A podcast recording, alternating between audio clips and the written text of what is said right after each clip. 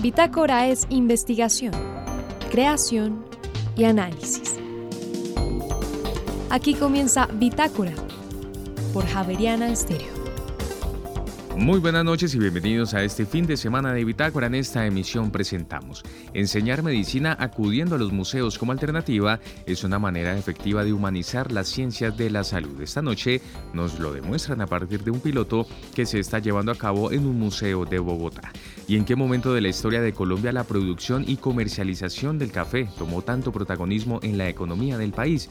Está la historia de esta noche en la serie La construcción de un país con Germán Mejía Pavoni y más adelante una crisis que desata muchas otras en un escenario familiar.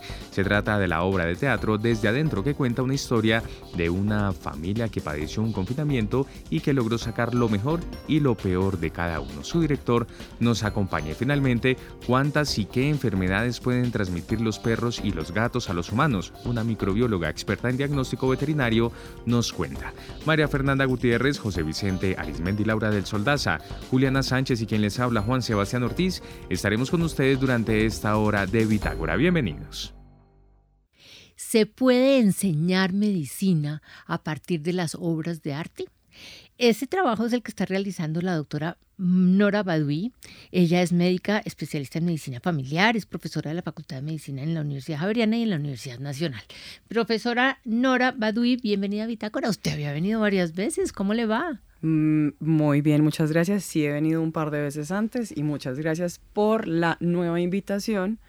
Sin el profesor María Fernanda, porfa. bueno. hora directo.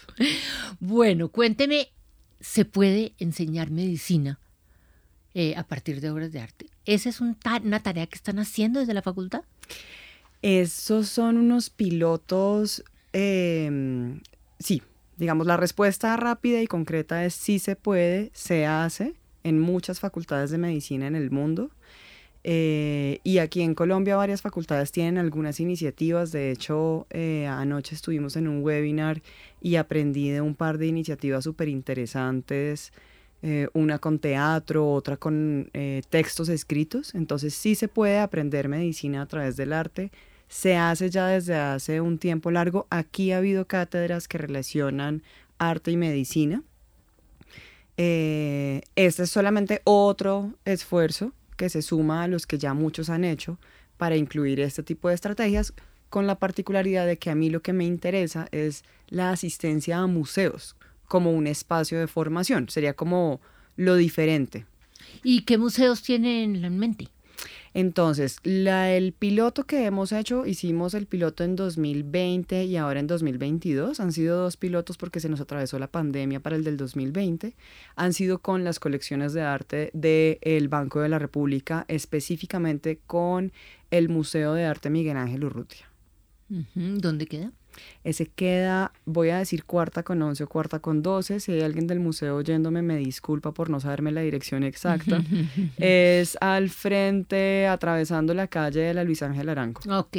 Y cuando usted habla, cuando hablamos de arte en general, pues hablamos de diferentes eh, formas de arte. En este caso, usted está hablando de cuadros, de esculturas, ¿de qué?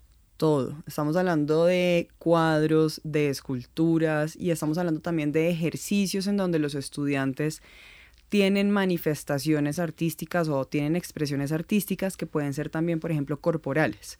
Entonces, no es solo ir a apreciar el arte. Hay, una cosa súper linda de los museos es, y es que se transforman en espacios, yo no sé si te tocó, pero a mí inicialmente los espacios, los museos eran espacios como solemnes, como silenciosos, ¿cierto? Como... Y hoy en día no, yo he ido a un par de museos y esto es un fiestón, se pasa muy bueno. En los museos no hay que guardar silencio, respeto, reverencia, sino que hay que apropiarse del espacio. Y entonces acá no es solamente la apreciación de las obras y de diferentes tipos de obras, sino también el uso del espacio de una forma lúdica. Entonces de repente para este piloto, por ejemplo, teníamos estudiantes corriendo sin zapatos de un lado al otro de una de las salas de arte o sea, los museos se prestan para un montón de actividades que yo no tenía claras, pero que claramente los, o sea, ellos sí tienen la intención de promover y compartir esos espacios de otra forma. Óigame, pero bueno, esa es su experiencia. Yo le voy a contar la mía. Algún día estuve en unos museos y eh, aproveché a tomar fotos de, de las obras de arte y las traje a clase. Y cuando empecé la clase, los estudiantes se me iban durmiendo. Les pareció aburridísimo que yo les hablara de, en esa época hablaba de la virología, entonces me acuerdo que era los virus transmitidos por agua, y entonces venía un río, entonces yo puse el río, el, entonces les conté de qué se trataba la obra, y al rato me dijeron, pero ¿qué es esto tan aburrido? Si nosotros venimos a estudiar los virus, no nos importan las obras de arte. ¿Cómo hace usted para motivar y a los estudiantes que están pensando en las enfermedades y en la patología y usted les pone una obra o los pone a vivir un museo? Bueno, yo, yo creo que hay estudiantes para todo, así como todos tenemos gustos diferentes, hay estudiantes con gustos diferentes, hay unos que tienen una sensibilidad claramente mayor y aquí confieso que estos pilotos han sido eh, con convocatoria libre a los estudiantes. Entonces participan quienes quieran participar y usualmente ahí hay mayores sensibilidades, ¿cierto? Hay una inclinación, son estudiantes que ya de entrada tienen curiosidad por qué está ocurriendo en un museo. Y a pesar de eso, no es fácil porque em, puede ser que el museo sí les atraiga, pero quieren otro tipo de actividades, no las que se están planteando o puede ser que el museo sí les atraiga, pero eh, empiezan exámenes y entonces pues yo ya pasé a un segundo plano claramente. Eh, no, no es tan sencillo.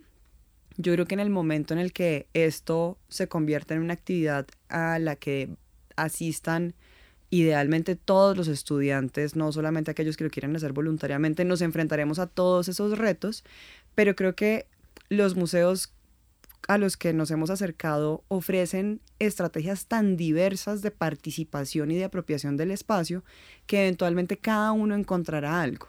O sea, habrá aquel al que le guste simplemente sentarse a apreciar la obra de arte y conocer un poquito más de la historia de esa obra y tendrá eso, encontrará eso. Habrá otros que quieran ir a apropiarse del espacio físico y también encontrará eso. O sea, yo creo que hoy en día la oferta de, estos museos tiene como, es muy diversa, es muy amplia.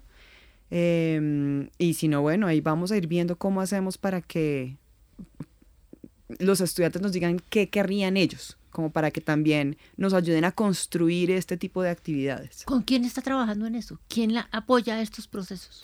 Entonces, de la Facultad de Medicina, eh, la carrera nos ha prestado los espacios de los estudiantes y además de eso nos han permitido hacer la difusión de la invitación en las redes de la universidad. Eh, la facultad tiene una clara voluntad de incluir temas relacionados con arte y medicina. Em, de hecho, ya ha habido varias conferencias que se han dictado desde la facultad para la inclusión de humanidades y medicina. Entonces hay, hay total apoyo, digamos, como de los directivos de la facultad. Y eh, para esta segunda edición me acompañaron dos profesoras, la profesora Sandra Amado y la profesora Tatiana Quiñones, la primera internista, la segunda ortopedista. Em, y bueno, fue fantástico el apoyo de ellas porque le aportan un montón de sabor, ¿cierto? Como la, esta diversidad de personas como con miradas diferentes de la medicina, la enseñanza ha sido fantástico y apoyan los estudiantes, por supuesto, que se ponen la 10. Y se ponen la 10. ¿Y usted qué habilidades espera desarrollar? Porque uno espera que se vuelvan más cultos, usted espera que se vuelvan artistas, ¿usted qué espera? Em, yo creo que todo eso puede suceder y mucho más, porque claro, en la medida en la que uno se expone a las obras de arte, pues aprenderá, adquirirá herramientas de cultura, ¿cierto? Cultura general y demás pero además de eso, y es lo que se ha visto en las ciencias de la salud, en la formación en ciencias de la salud cuando se incluyen temas de arte, los estudiantes que participan en diferentes estrategias adquieren habilidades relacionadas con empatía, compasión, comunicación efectiva, todo aquello que denominaríamos como la humanización, ¿cierto? Y esto es una necesidad. Sabemos que desafortunadamente el trabajo en salud y eh, el enfrentarse a los retos del sistema de salud y de trabajar en salud hace que médicos, médicas, bueno, todo el personal de salud, de enfermería y demás tengan un como una especie de deshumanización, que es la crítica que tienen quienes reciben la atención. Eh, hay estudios que han encontrado que la empatía disminuye a lo largo de la formación, o sea, como que uno se empieza a endurecer Y el objetivo principal, más que culturizar, el objetivo principal es nuevamente despertar o reavivar o reforzar la empatía y la conexión con el otro. Y el arte se presta para eso porque como la medicina finalmente se preocupa por la experiencia de, vida. ¿Sí? O sea, cuando nosotros, hoy en día nosotros no hablamos de enfermedad, sino que hablamos de un proceso salud-enfermedad y nos interesan las personas en cualquier momento de la vida. Ya no es solamente el hipertenso, sino eh, esta persona, las condiciones en las que vive, por qué vive en las condiciones en las que vive, qué impacta en su bienestar, porque además salud es bienestar. Entonces realmente la medicina debe abordar una serie de temáticas supremamente amplia y las artes también son la traducción de la experiencia humana, en el caso de las artes visuales, pues la traducción visual de la experiencia humana, y ahí encontramos un montón de detalles. Por ejemplo, un cuadro me puede permitir a mí em, identificar cosas como un contexto histórico, entonces cómo se representaba la enfermedad o por qué se representa así, o esta persona que está aquí en este cuadro ¿Qué rol tenía en la sociedad? Ah, no, tenía una condroplasia, entonces hacía parte de la, de la corte, pero era eh, objeto de diversión y críticas a ese tipo de situaciones. Em, en las reflexiones de los estudiantes hemos visto que algunas obras han permitido la discusión en torno, por ejemplo, a las luchas del feminismo. Hemos visto también que se da la discusión en torno al sistema de salud. Em, además de eso, se puede jugar con las obras de arte. Entonces, imagínese que quien está aquí en esta obra de arte es su paciente y con las características que le ve, ¿qué diría de la historia clínica de este paciente? Em, ¿Qué sentimiento le genera esta obra o este ejercicio? Y, y, cómo este sentimiento lo percibe otra persona. O sea, realmente el campo es infinito. Pero fíjese que todo lo que usted yo le iba a preguntar, le iba a decir, deme un ejemplo, pero usted ya me los dio. Entonces me queda, me queda la, la discusión alrededor de la humanización de la medicina. Si usted va a dar su curso, que me imagino que debe ser medicina familiar en el, programa, eh, usted también buscaría estrategias para eso, para humanizar la medicina. ¿El objetivo principal de todo este proceso es humanizar la medicina? Mi objetivo principal es, eh, no, es que tengo, tengo un par de objetivos. El primero yo creo que sí es fomentar la sensibilidad, que si lo vamos a denominar como humanización o fomento de la empatía, yo, creo que la sensibilidad, la sensibilidad por la experiencia del otro, cómo el otro está viviendo su vida y cómo la está experimentando. Ese es como uno de los objetivos. Pero el otro objetivo para mí fundamental es em, que el estudiante y que los docentes encontremos otros espacios de formación que quizás son menos estructurados, menos rígidos que el aula convencional o menos em, serios por sus cualidades que un espacio clínico, ¿cierto? Porque quizás un espacio clínico, quizás no, claramente un espacio clínico no es un espacio para aprender corriendo de un lado para el otro. Entonces, esos son como los dos propósitos que tengo yo, que es un poco el aprendizaje a través de cosas, estrategias que sean como divertidas o diferentes o que permitan expresarse de otra forma. Y sí, un proceso de sensibilización. Eso me parece increíble. Em, por otra parte, sabemos que las ciencias de la salud, eh, la formación en ciencias de la salud genera mucha carga emocional el ejercicio de la salud genera mucha carga emocional, entonces estos espacios son una excusa también para aliviar ese tipo de problemáticas, ¿no? Lo que denominamos el síndrome de agotamiento profesional, el burnout. Eh, también son espacios en donde nos encontramos diferentes disciplinas, entonces, y se empiezan a eliminar prejuicios, qué hace un artista, qué hace un médico, qué prejuicios tenemos el uno del otro no sé, para mí es que el cielo es el límite en ese tipo de interacciones. Eso lo veo. Óigame, no me puedo ir sin, sin que me cuente por qué corre el estudiante de un lado para el otro en el museo. Esa fue una actividad que organizaron las gestoras de arte, era una excusa un poco... Eh, como para movilizar, para moverse también, para ponerse activos físicamente, pero el ejercicio realmente era, ellas daban un término coloquial, no sé, le dio un soponcio, éramos dos grupos y entonces de cada grupo debía salir alguien corriendo a coger una pelota que estaba en la mitad del salón si tenía la respuesta correcta o lo que creía que era la respuesta correcta a qué es un soponcio. Em, y bueno, pues súper divertido. Pero para eso no necesita un museo. Es más, va a un museo y yo creo que la sacan. No, no, no. Precisamente eso es lo bueno, que, que el museo se presta para, para la diversión también, que el mm. museo se presta para reconfigurarse como un espacio donde no solamente se va a aprender, sino a pasarla bien. Y es una excusa porque entonces también, digamos que en la misma sala de pronto hay unos cuadros que hacen referencia al tema que se está abordando. O sea, es una forma de eh, apropiarse del espacio de una forma diferente. Eh, me dijo un, un museo, tienen la mira otro museo, porque yo me fui para el Museo del Oro y allá no la reciben. Eh, voy, a acercarme al Museo del Oro a ver qué me dicen. Divino, porque además tiene cosas de orfebrería históricas que pueden ser bien relacionadas, ¿no? Claro, yo estoy segura de que hay un montón de información supremamente relevante. Unas piezas deben tener que claramente nos van a servir. Voy a acercarme a ver qué me dicen. Pero por ahora em, tiene otro en la mira, ¿qué es cuál? el, ya hubo un ya metí un piecito en las aguas del Museo Nacional. Vamos a ver cómo sale eso, que también tiene una colección increíble. Bueno, yo le concluyo, después de todos los esfuerzos que ustedes están haciendo para mejorar la enseñanza de la medicina, que me parece muy chévere, van a salir además de buenos médicos más cultos. Y eso también es muy importante. La cultura con respecto a toda la vida, eh, es decir, la vida no es solamente la medicina hay más vida, además de todos estos estudios profundos que hacen.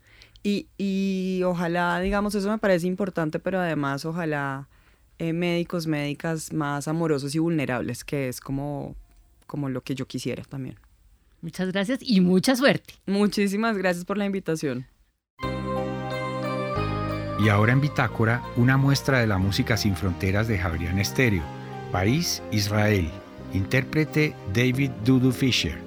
Canción The Singer, el cantante. Ya regresamos. Ewig bleibt ihr wach in mein Sikorn. Wenn ich tracht von eurer Zeit, wird mir also bang und leid. Oi, wie schnell bin ich schon alt geworden. Steht mir noch das Stiebel vor die Augen. wo ich bin geboren, aufgezeugen. Euch mein Wickel seh ich dort, steht noch auf demselben Ort, wie a Cholle mir das Salz verfleugen. Euch mein Wickel seh ich dort, steht noch auf demselben Ort, wie a Cholle mir das Salz verfleugen. Javeriana Estéreo, sin fronteras. ¿A partir de qué momento en la historia de Colombia empezó a ser importante el café? El café como un sustento de la economía, no simplemente como un cultivo casero. Ese es el tema de hoy en esta serie histórica La construcción de un país que todas las semanas tenemos en Bitácora con el historiador Germán Mejía Pavoni. Profesor Mejía, buenas noches. Vicente, buenas noches el café, ¿a partir de qué momento arrancó esta, no el cultivo, sino la industria? Claro, y yo creo que eso es lo que va a ser muy importante para Colombia. Una cosa es que se siembre la matica y uno se toma el tintico y de pronto se sacó parte de los granos y llegaron hasta Alemania y bien. Pero eso no es lo que hizo Colombia realmente. O sea, eso se simplifica la importancia del café. Son todos los pasos que hay que dar que eso suceda. Entonces, para resumirlo, siembras, tienes que cosechar, pero ese grano lo tienes que preparar para poderlo comercializar. Entonces, lo que se llama el beneficiar el café, secarlo, lavarlo. Pero una vez hecho eso, lo tienes que bajar, y digo bajar porque generalmente esto se cultivaba en la montaña y se bajaba al pueblo o se subía al pueblo, como quiera que sea. Y en el pueblo se tenía que almacenar, pero para almacenarlo necesitas llevarlo en algo. Entonces va a haber una industria secundaria que es la del fique o la del costal, y la de las mulas, lo del transporte. Claro, entonces ahí ya entraron arrieros, ahí entraron los que producen los costales, los que venden los costales, los que suben los costales hasta otra vez las mulas para llevarlo a la estación del tren. Pero en ese proceso, ese café hubo que despulparlo. Y aquí se inventa una máquina, la despulpadora, pues yo no sé si es una invención colombiana, pero ¿quién y de dónde sale la tecnología para una despulpadora? Uno la ve en las fincas por ahí muy bonitas, eso es tecnología. Hay que construirlas, hay que hacerles mantenimiento. Todo eso. Hay que operarlas. Claro, pues entonces eso te relaciona con la minería y los ingenieros que estaban llegando a las minas, que eran minas de socavón. Entonces, tú tienes metales y tienes una maquinaria ya sobrante en, muchas de las minas que va a ser reutilizada para esto. Ya tenemos el café en las cabeceras municipales preparándose, de, saliendo de estas grandes bodegas para ser comercializado. De nuevo las mulas, pero eso va a motivar el, el ferrocarril. Y el ferrocarril va a tener dos funciones. Te lo saca a los puertos o te lo lleva a las otras ciudades. Pero para que eso te funcione, ya lo hablamos alguna vez aquí, el telégrafo tiene que estar existiendo. Y en la ciudad va a estar la oficina que tiene que estar conectada con Nueva York o con Hamburgo con quien sea para averiguar cómo están los precios, cuándo es bueno sacar el café del país, cuándo no. Tienes que comprar el cupo en el tren para que lo lleve hasta los puertos, tienes que conseguir un barco. No sé si me hago entender. Es que, este, este proceso es sumamente complicado. ¿Y cuántas personas van a ganar salario de trabajos que son derivados de una actividad Secretarias bilingües, por ejemplo. Por, lo completo, es que es enorme lo que está sucediendo. Y esa es la importancia del café. ¿Y eso fue en qué época, Germán? ¿Cuándo Comienza, las primeras, digamos, la producción masiva hacia 1870 está muy unida con una gran política del Estado que fue la de otorgar baldíos, medianas propiedades, a colonos que entraban a todas las vertientes, que el café es de vertiente, eso salimos de la época colonial y esas tierras están, no están siendo utilizadas, eran tierras del rey que le pasan, por supuesto, al Estado y el Estado la empieza a repartir. Y la reparte a colonos. Lo único que tenía que hacer un colono era llegar a un sitio, bajar el monte, prepararlo para sembrar. Y esa preparación demora varios años en que estas personas tienen que vivir ahí. Dos, dos precisiones, hermano. Bajar el monte se llamaba... Eh... Sí, es que a mí se me metió lo de bajar el monte, pero... No, no. Eh, bajar el monte es desbrozar. Sí, pero le decían mejorar. Eh, la mejora es... Hoy es deforestar, en esa época era mejorar. Ah, no, no, y, el, y el, en el himno antioqueño el hacha es de lo más, lo más antiecológico que pueda haber. El, Pero en, esa época era motivo de orgullo. Y de desarrollo, o sea, era el símbolo del desarrollo del claro. Bueno, en este país y en todos, porque ¿dónde están los bosques europeos? Pues es exactamente igual, ¿no? Y sobre todo sociedades que han vivido de la madera en su arquitectura, en su construcción, otros no tanto, salvo en los pueblos cafeteros. La otra cosa es, esto es un cultivo de vertiente, o sea, de loma, de pendiente. De clima medio, que está, o sea, la tierra muy caliente no te da, y hay un café de clima frío que se ha vuelto muy sofisticado, pero estamos en los 1500, 1600, entonces son todas las vertientes de la cordillera oriental que miran hacia el Magdalena y las vertientes de la cordillera central de ambos lados, que son la zona cafetera del país. Ahora, hoy en día uno dice el eje cafetero, pero esto no arrancó ahí, esto empezó por Santander, ¿cierto? El café del siglo XIX, de final del XVIII y el XIX de los Santanderes, de hecho el primer café que se va a exportar en, grandes volúmenes es santanderiano y es de Mérida. ¿Te acuerdas de un programa que hablamos acá del ferrocarril del Zulia y de cómo ese café salía por el lago de Maracaibo? Y después se va a haber una decisión y es sacar el café por Ocaña, o sea, buscando el río Magdalena. Y eso le va a significar problemas muy grandes a Santander y eso es del siglo XIX hasta entrado el siglo XX. En esos momentos ya va a entrar la gran producción de lo que llamamos la zona cafetera, que son la Gran Antioquia, pero viene también un café del Tolima, un café del Huila, el Nariñense, es que es, toda la cordillera central te va a producir café. Así es, hace poco leí que hoy en día el mayor productor de café en Colombia es el Huila. Y es gourmet además, que es una decisión ya de, de economía política tardía y es ante los bajos precios que alcanza el café, aunque ahorita tiene un buen precio, el gourmet se dispara. Entonces tú estás pagando unos precios absurdos, pero es por la calidad. Y es un café muy, muy difícil de producir. Profesor Germán Mejía Paoni, en la implementación del café como una industria nacional, ¿qué primo principalmente? La, ¿El fomento desde el Estado o fue más una iniciativa desde la gente? Fueron las dos cosas, porque la Federación de Cafeteros es mixta, o sea, realmente es privada, pero tiene un papel público que es muy importante. Pero tú puedes funcionar sin la federación, o sea, no es tan fácil. Por ejemplo, la federación tuvo la flota mercante gran colombiana, que era la que sacaba el café.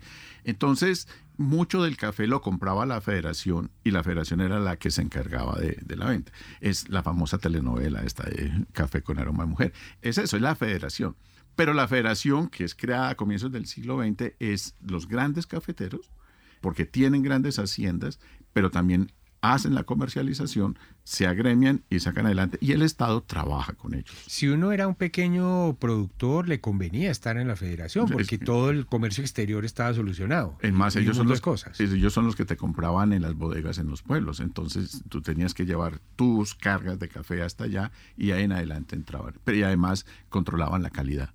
Claro. Porque no cualquier café es café de exportación. Sí, allá iba yo. Eh, Brasil es un gran productor de café, pero es plano, entonces no hay selección. Claro. Eh, eh, en, Loma toca recoger manualmente. Manualmente y además hay otra cosa, pero eso sí es triste y es quienes compran mucho del café que se exporta son grandes tostadoras que te mezclan con cafés africanos, asiáticos y sacan unas variedades donde el café 100% colombiano tiene un rumbo distinto. La buena noticia es que eso fue lo que disparó el café gourmet porque ese sigue haciendo el selección más. Sí, señor. Y en eso los centroamericanos le ganaron la carrera a Colombia. Ellos empezaron a hacer ese cambio antes, según entiendo. Nosotros ya entramos ahí.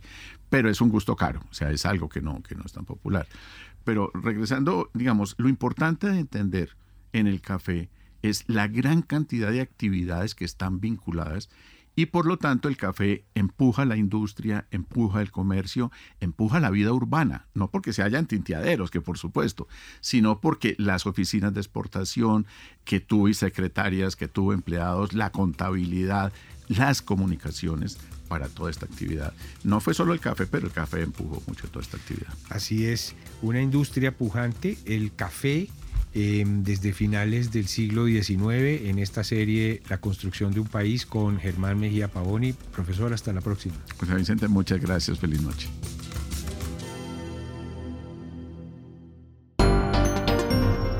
Bitácora es investigación, creación y análisis. Bitácora. De lunes a jueves de 8 a 9 de la noche por Javeriana Stereo.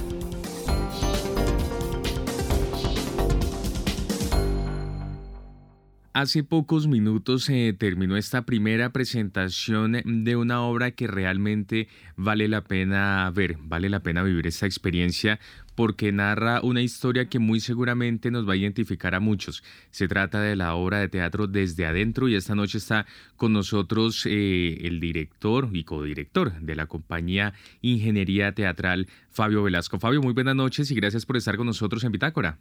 Sebastián, muy buenas noches eh, para ti, para todos los oyentes y muchísimas gracias por la invitación. Es un placer estar aquí con ustedes. Oiga, una historia de una familia en confinamiento, un escenario y digamos un punto de partida, eh, el cual nos identifica y nos atrapa a todos, además porque lo que se revisa son las relaciones y todo lo que se va cocinando allí al interior de esta familia.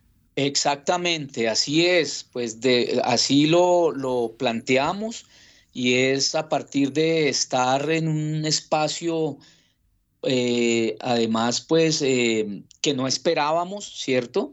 Imprevisto, en el caso nuestro de Fanny Baena, que es la dramaturga y la directora de Ingeniería Teatral, y yo somos pareja, entonces, eh, mejor dicho, es mi compañera de vida y de teatro, entonces nos cogió ese confinamiento en una transición, en un apartamento que fuimos a pasar supuestamente un par de meses con los dos jardinos que tenemos ¿cierto? En un primer piso, no tenía como mucha luz, no tenía como, como mucho aire, dijimos vamos a venir aquí a dormir mientras nos pasamos al otro apartamento y ¡pum! nos cayó el confinamiento.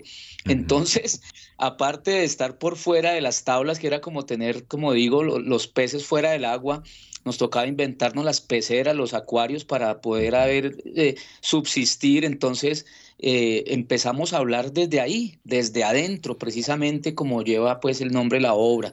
Así es, y como tú lo decías, pues algo que, que vivió la humanidad entera, ¿no? Entonces son puntos de conexión ahí y de identificación muy grandes. Sin duda, y es que también me da la sensación que es una exposición de una cadena de crisis, ¿no? Una crisis eh, que inicialmente es una crisis sanitaria, pero que además eh, esto desencadena en una crisis social, en una crisis económica, en una crisis también de la salud mental, y esto también se ve reflejado allí en la obra. Claro, por supuesto, sí. Están todos estos ingredientes. Eso sí, antes pues eh, para también animarlos a que vayan contados con humor, ¿no? Porque no es solamente reteñir la tristeza y reteñir el dolor que todos padecimos, sino también tomar un poco de distancia como lo hace el arte generalmente y reírnos también de estas situaciones, ¿no? Que es lo que también ayuda a sanar, a continuar adelante y, y pues, eh, digamos, como bien lo decíamos, y tú y yo, identificarnos con estos aspectos y pues poder pasar un momento también agradable a partir de recordarlos. Y es que recién terminó la primera presentación de esta obra, la primera de tres presentaciones que van a tener también durante mañana y el próximo sábado. Sí, también mañana, viernes eh, y el sábado igual a las 7.30 de la noche en la sala del Teatro Libre, que está bellísima cada vez más, la casa, la sala, una cafetería maravillosa para tomarse un cafecito. Entonces, los esperamos. El teatro es el, el, arte donde nos encontramos los espectadores y los actores, las actrices, como entonces, mejor dicho, es un punto de intersección entre la ficción y la realidad. Escucharnos, vernos. Entonces, pues qué rico que podamos compartir ese momento. Sin duda. Teatro Libre, sede centro. Antes de finalizar y despedirlo, Fabio, eh, hablar un poco acerca de esta compañía Ingeniería Teatral que nació en el 2011 y que ha venido evolucionando de una manera muy importante y se ha venido también consolidando en la escena cultural y en la escena teatral. Exactamente. Fanny y yo venimos de, de la Escuela del Teatro La Candelaria, estuvimos ahí, Fanny, alrededor de 20 años, yo 15 Después decidimos, como bien lo dices, en el 2011 abrir pues nuestro propio camino, empezar nuestra independencia. Venimos con eh, creaciones ininterrumpidas, con la esperanza, la alegría de celebrar el próximo año los 12 años de ingeniería teatral, eh, con el montaje nuevo que estamos haciendo, hacer una, eh, también una temporada de repertorio para celebrar con fiesta pues estos 12 años de creación. Ingeniería teatral es un laboratorio, siempre pues venimos precisamente de esa escuela del teatro experimental, de ese teatro que, que pues eh, constantemente busca romper la idea de que hay fórmulas para hacerlo. Entonces todo el tiempo estamos en investigación, eh, nutriéndonos también con los mismos eh, talleristas, porque tenemos talleres trimestrales, entonces viene gente de, todas las ramas, de todas las áreas tenemos un nombre que inicialmente fue un juego de palabras, pero que se ha venido convirtiendo en un soporte también para la creación, para las obras que hacemos, y es la ingeniería, ¿no? Porque esa relación de, del arte y, y, la ciencia, ahí está, que ambos son investigación, son invención, son construcción. Entonces, eso es ingeniería teatral realmente, un espacio de investigación, construcción y pues realización de obras teatrales sin dejar de lado la pedagogía, también compartir nuestro conocimiento. Hemos ido a zonas muy afectadas por el conflicto y todo también a compartir con las personas eh, pues lo que hacemos y lo que nos gusta realmente hacer y que creemos que es un espacio de transformación. Muy bien, pues Fabio Velasco, director de la compañía Ingeniería Teatral, uno de los directores eh, de esta compañía. Muchas gracias por haber estado con nosotros en esta misión de Bitácora. Nos vemos en el teatro entonces para disfrutar de esta obra desde adentro. Una feliz noche. Igualmente para ustedes y allá nos vemos. Muchas gracias. Y ahora en Bitácora, una muestra de la música sin fronteras de Javeriana Estéreo, país Costa de Marfil Intérprete Dovet Ñanoré. Canción Palía. Ya regresamos.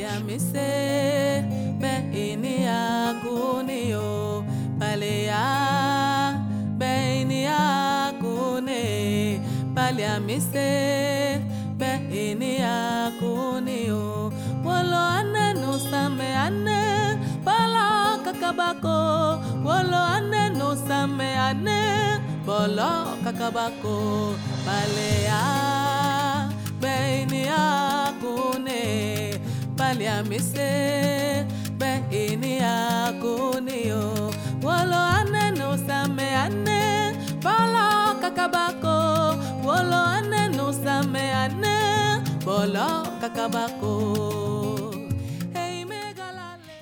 La zoonosis, las enfermedades transmitidas de los animales al hombre. Es, con el COVID, pues eh, eh, ya todos aprendimos de, qué se trataba. En la Universidad Javeriana, el eh, semillero de enfermedades infecciosas, los estudiantes trabajando, me hicieron un estudio y para mirar el número de enfermedades que las mascotas le pueden transmitir a los humanos. Eh, profesora Adriana Pulido em, es bacterióloga, es eh, microbióloga, tiene una maestría en microbiología y es la persona de la universidad dedicada al manejo del diagnóstico veterinario.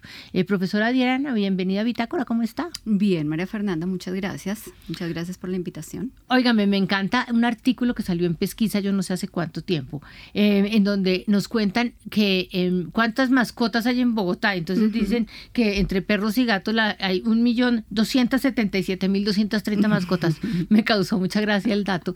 ¿Y que eso lo, saben por la vacuna de rabia? Sí, precisamente. El, bueno, eh, quiero hacer una precisión antes de continuar. Y la zoonosis sí son las enfermedades transmitidas técnicamente de los animales a los humanos, pero no solamente. ¿Sí? Porque nosotros humanos también les transmitimos enfermedades a los otros animales. Entonces, digamos que ese término de zoonosis va en las dos direcciones. ¿Y eso no es antropozoonosis? Ese es el que, dentro del grupo de las zoonosis totales, hay una clasificación. Y cuando el hombre es el que le transmite al animal la enfermedad o el patógeno, pues se llama antropozoonosis. ¿Y hay enfermedades de esas? Sí, claro. De hecho, la leishmania en sus comienzos, la leishmania era típicamente de nosotros humanos, pero con los nuevos hábitos de vida que tenemos ahora, especialmente en las zonas rurales, allí comenzó, donde los perritos ya duermen en el mismo, en la misma habitación que el humano, entonces los mosquitos, que son los vectores, pudieron transmitirla. ¿Sí? Entonces ah, nosotros era originalmente humana la leishmaniasis, pero ahora los perros también padecen de leishmania. Entonces, mm. digamos que es el ejemplo típico de una antropozoonosis. Ah, también dentro de la clasificación están las saprozoonosis, donde el agua y el medio ambiente están relacionados. ¿Cómo se llaman? Saprozoonosis. Ah, esas no las habíamos oído nombrar. Saprozoonosis son transmitidas del agua eh, al humano. En el ambiente. Entonces puede ser el agua, incluso puede ser un alimento. Por eso dentro de esa saprozoonosis están las enfermedades transmitidas por alimentos y las enfermedades vehiculizadas por el agua. Pero eso sí son un montón, porque uno se toma todos los problemas diarreicos del mundo, se los toma. Claro, claro. Bueno, mire usted Hay muchas de esas. cómo camina la historia. Sí. Pero entonces devolvámonos a nuestros millón doscientos setenta y siete mil doscientos treinta animales eh, por la vacuna de rabia. ¿Es la vacuna de rabia con la que se hace el censo? Mm, básicamente esos datos que tú tienes allí son mm, relacionados con el 2020. En este momento y desde hace unos eh, cuatro o cinco años ya el distrito cuenta con el IDEPIVA, que es el Instituto de Bienestar y Protección Animal. Entonces, este IDEPIVA pues claramente tiene su censo Sí, yo ya más o menos, no solamente por la vacuna antirrábica que se aplica en las campañas que ellos hacen, sino también por las visitas que hacen en, las, en cada una de las localidades de Bogotá. Entonces ese IDEPIVA tiene ese censo ya establecido. Y claramente, tú sabes, ellos también tienen un programa de esterilización de eh, mascotas, obviamente, y pues eh, imposible de hacerlo con, animales eh, de la calle, pero también seguramente hacen esa labor. Entonces, ese censo mm, con seguridad puede ser más alto a la fecha de hoy. Seguramente. Además, porque eh, yo no sé si es una percepción mía, pero en general la costumbre de tener mascota ha aumentado en los últimos años, ¿o no? Sí. Ahora todo el mundo tiene perros, antes no, pues antes menos. Claro, pero mira que también eso tiene que ver y, y relacionado con el COVID el, los problemas de salud mental han aumentado precisamente el hecho de, tener su mascota, que la mascota ya no es solo mascota, ¿no? Es un, es un eh, integrante más de la familia. Entonces, desde, desde lo, bueno, yo no soy antropóloga ni mucho menos, pero sí desde el comportamiento del humano, eh, ahora la nueva cultura de no querer tener hijos biológicos, sino los hijos eh, caninos o los hijos felinos, eso también ha ido cambiando en la cultura de la gente, y no solamente en Colombia, a nivel mundial. Entonces, eh, esa, esa mentalidad, el hecho de que ahora es mucho más importante o nos le ponemos más atención a la salud mental, eh, eso ha, disparado la cantidad de tenencia de mascotas. Definitivamente. Mm. Entonces, obviamente, se hace más evidente la zoonosis o las enfermedades transmitidas de para allá o de para acá. Y entonces, este artículo, un poquito viejo, pero no me preocupa, dice que hay mil, 1415 patógenos. Me causó mucha gracia. Bueno. ¿Cómo saben los, los eh, esto lo hicieron los, los, estudiantes de su semillero? Eh, hicieron una revisión bibliográfica gigante y concluyeron ¿O ese número ya estaba...? Ese número está reportado por la Organización Mundial de la Salud Humana, o sea, la OMS, y la Organización Mundial de la Salud Animal. En este momento, pues ya la conocemos así, antes se llamaba OIE, ah, pero ellos, ellos eh, eh, digamos que estos datos precisamente en torno al proceso de zoonosis y en torno al, al, nuevo, no nuevo concepto, porque ya hace más o menos 10 años el concepto de One Health, donde se considera la salud humana, salud ambiental y salud animal como una sola. Entonces, esos datos ¿sí? están relacionados con que se sabe que el 61% de patógenos generales, ¿cierto? El 61% son relacionados con procesos zoonóticos. ¿Sí? Entonces, ese dato exacto y tan específico sale precisamente de esa revisión de, información eh, científica y de literatura que está reportada. ¿Y eso, eh, eso está considerado como ya forma de vida o eso es normal o es una alerta? ¿La zoonosis? Sí, toda la situación, hacerla tan evidente. Ah, bueno, en este momento, en este momento eh, ya la conciencia en Colombia, por lo menos, la conciencia de One Health a nivel mundial empezó casi que desde, desde 2010. Sí. Cuando se unió la, la Organización Mundial de la Salud, la de Salud Animal y la FAO. ¿sí? Entonces, desde ese momento, esa alianza tripartita comenzó a mover esta tendencia de una sola salud. Colombia, por fortuna, desde hace aproximadamente unos dos años y obviamente con la pandemia, este concepto ya ha ido evolucionando y ya se ha, eh, ya se ha hecho una concientización en, en, todos los gremios, ¿sí? en gremio académico, obviamente, en gremio privado de industria eh, de producción, eh, desde gobierno también, porque se ha trabajado Ministerio de Salud, ha trabajado Ministerio de Ambiente y Ministerio de Agricultura precisamente en pro de ese concepto. Entonces, el hecho de que One Health tenga involucradas la zoonosis hacen que se, que se haya más conciencia y haya más estudio de esto. Claramente, por ser una patología, no es algo normal. ¿sí? No es normal. Pero sí, cada vez los humanos estamos más en contacto con los patógenos o con la misma microbiota que tienen los animales. y que nosotros tenemos. ¿sí? Entonces, eh, eh, con las mascotas nosotros tenemos una relación absolutamente estrecha. Y la cercanía, los hábitos que comentaba antes que han cambiado ahora, dormimos con ellos, eh, estamos cerquita de ellos todo el tiempo. Ellos tienen su propia microbiota. Nosotros también tenemos nuestra propia microbiota. Bueno, microbiota son los microorganismos que tenemos de manera normal, ¿cierto? Eh, y que antes se llamaba flora, ¿no? Flora microbiana. Ah, ya, ese término, ya ese término no existe. Entonces, eh, al comienzo, cuando tenemos una nueva mascota, seguramente vamos a ver irritación en la piel, pero nos vamos adaptando, ¿sí? Como todos los patógenos. Pero de nosotros humanos, animales pensantes, ¿cierto? Depende que nuestras mascotas o nuestros compañeros de vida de ahora eh, estén libres de esos patógenos, precisamente con la tenencia responsable que es la digamos que estar muy atentos de los síntomas, estar muy atentos de cualquier característica anormal que pueda tener su piel, las secreciones, eh, las mismas deposiciones, ¿sí? Entonces, eh, la asistencia al veterinario y la asistencia al cumplimiento con el esquema vacunal es súper importante, Venga, yo me voy a ir un minuto para la época del COVID, porque la época del COVID, obviamente una zoonosis transmitida por un murciélago.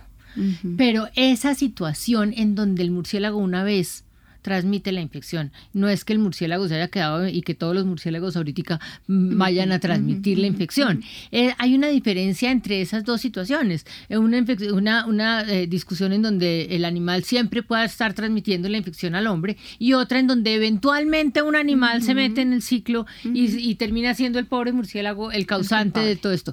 ¿Eso también es, es estudiado desde los eventos zoonóticos? Sí, es estudiado desde los eventos zoonóticos, es estudiado desde One Health y es estudiado ahora aún más desde la salud planetaria. Entonces, la salud planetaria y Wagel están relacionados con que el humano tiene un hábitat donde tiene que estar. Nosotros no debemos incursionarnos ni meternos donde no nos han llamado. Es todas estas zoonosis tan complejas, ¿cierto? Como el, pues el, COVID, el SARS-CoV, eh, el mismo ébola, se han dado porque el humano ha se ha involucrado o, o, ha, hecho contacto con esta fauna silvestre que, como lo decía, tiene su propia microbiota. O sea, para ellos estos microorganismos no son patógenos, ellos son reservorios, la tienen de, de manera natural. Somos nosotros los que nos estamos acercando a esos hábitats que no nos corresponden. ¿sí? Entonces, esto es un proceso, como decía, no solamente desde el área eh, microbiológica y de salud humana, sino desde la antropología, desde lo social, desde lo económico. Todo esto tiene que ver con, pues precisamente por eso se llama también salud planetaria. Sí. Porque los indicadores económicos, ¿por qué el humano tiene que ir a los bosques? A buscar alimento porque en la parte urbana no los encuentra, no tiene con qué pagarlos, entonces tiene que ir hasta entrar en contacto con fauna silvestre, que muchos son reservorio de patógenos. Reservorio, como lo decía, es el que tiene de manera natural el, microorganismo. Entonces, eso, todo este, toda esta teoría y todos estos conceptos están relacionados con eso, que, que los microorganismos nosotros humanos nos exponemos en cualquier momento. Claro, ojo, y hay una cosa importante y es que siempre va a haber un contacto continuo. O sea, por un día, pues no me va a pasar nada. Pero si yo estoy entrando en contacto continuo, en algún momento el patógeno se adapta a mí, ¿sí? Ya no me defendí porque ya el patógeno, como se dice coloquialmente, me hizo pasito. Nos hicimos pasito el patógeno y yo. Sí. ¿sí? El microorganismo me entró, me alteró, mi sistema inmune lo reconoció, pero pues como era poquito y disimulado, no lo atacó. Y yo me fui acostumbrando a él y él también se fue acostumbrando a mí. Entonces siempre esa interacción, siempre ese contacto continuo, pues hizo que se adaptara al humano, porque él tenía su hospedero específico. Sí, pero eso no fue lo que le pasó al virus en el murciélago y el murciélago. Pero mira que seguramente hubo mucho tiempo de contacto con el, con el microorganismo hasta que él mutó por alguna situación y claro, nos causó enfermedad. Sí, esa discusión a mí me mm. parece importante porque son dos cosas diferentes en donde las dos pues producen problemas importantes. Mire que sigo con la revista Pesquisa y el artículo que hizo usted con, su con el grupo de, sus de, muchachos semilleros y me encuentro que dan eh, recomendaciones para que la gente eh, pueda manejar esta, este problema zoonótico. Entonces dice, ser consciente de la responsabilidad que tiene ser propietario de un animal. Eso es claro. Uno tiene que estar responsable. Sí. El segundo, que conocer y prevenir la transmisión. Es decir, saber que ellos le, producen... Eso la gente no... Eso uno piensa que su perrito consentido no, no transmite nada porque es el perrito consentido. Ay, no, además es el mío y ya ha vivido conmigo toda la vida y yo sé lo que tiene.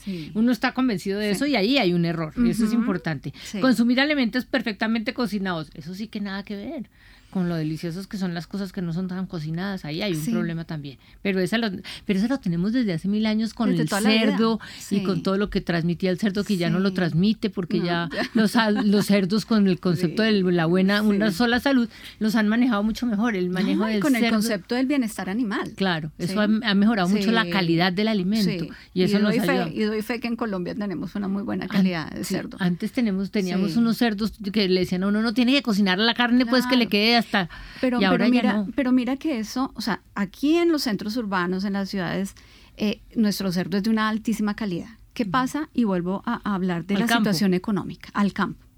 ¿Cierto? Tenemos porcicultores que los denominamos porcicultores artesanales o porcicultores traspatio, que tienen sus cerditos, sus dos cerditos, y viven de ellos y lo, lo, lo venden a la vereda y lo sacrifican y lo despostan en la vereda para su consumo interno. Ahí es donde tenemos el riesgo, donde esta comunidad que está un poquito alejada de nosotros, pues está en riesgo. Entonces, ahí hay que ponerle cuidado. Bueno, pero de todas maneras hemos mejorado un montón. Mucho, Hemos mejorado un montón. Me parece más importante darle un poquito, eh, eh, hacer énfasis en el cuidado de los, las mascotas, que no, que por más de que son lindas y son nuestras, no son solamente. Y otra cosa importante es lo que tú dices, ¿no? Y como es nuestro y es el mío divino, que no le pasa a nadie, está sanísimo, pues igual si yo lo saco al perrito a dar la vuelta mañanera, la vuelta del mediodía, hay que recoger su secreción, hay que recoger sus excrementos, porque el ambiente eso no es, eso no es eh, fertilizante para las plantas, ¿no? Eso hay que recogerlo porque, porque los niños juegan con la arena. Entonces es, importante esa, esa conciencia también de los ciudadanos. Doctora Adriana Pulido, usted me acaba de hacer eso, concientizarme de la importancia de una buena salud una sola salud. Los hombres, los animalitos y las plantas tenemos que estar todos bien para que todos nos mantengamos bien. Exactamente. Muchas, muchas gracias. María Fernanda, mucho gusto. Y antes de finalizar esta emisión de Bitácora, les tenemos tres recomendaciones culturales para que ustedes se programen con nosotros durante este fin de semana. Iniciamos nuestra agenda con el cuarto Summit de Emprendimiento Social en Colombia, un espacio del Bronx en Distrito Creativo en donde se conocerán emprendimientos con inversionistas, mentores y cooperadores internacionales. Allí se explorarán los distintos trabajos en favor del fortalecimiento del ecosistema cultural y creativo. Recuerde, desde las 12 del mediodía en el Bronx en Distrito Distrito Creativo durante la jornada de mañana. Por otra parte, el próximo sábado 26 de noviembre se realizarán las clases de voguing y feminidad con Demonia Llegasa, un espacio de formación práctica en donde los participantes podrán conocer los cinco elementos de esta danza, el trabajo en tacones y explorar además el concepto de la feminidad. Este es un eh, baile que nace de la contracultura en la década de 1960 y es considerado un lenguaje de expresión para las comunidades diversas. Desde las 3 de la tarde en la Biblioteca Pública de Bosa. Y finalmente el próximo domingo 27 de noviembre, desde las 10 de la mañana, se realizará el taller abierto de Arenas al Viento, un espacio para crear representaciones simbólicas y espirituales como los mandalas del budismo y el hinduismo con arenas de colores. También será un taller para representar las ideas y pensamientos de los antiguos pobladores. A las 10 de la mañana el próximo domingo en el Museo del Oro en el centro de Bogotá. Y así llegamos al final de esta emisión de Bitácora. ustedes muchas gracias por haber estado con nosotros. Los invitamos a que continúen en Javeriana Estéreo. Ya llega una nueva entrega de la serie radial 50 vidas y a continuación Luis Fernando Rondón y Rock 91.9. Que tengan todos ustedes un feliz fin de semana.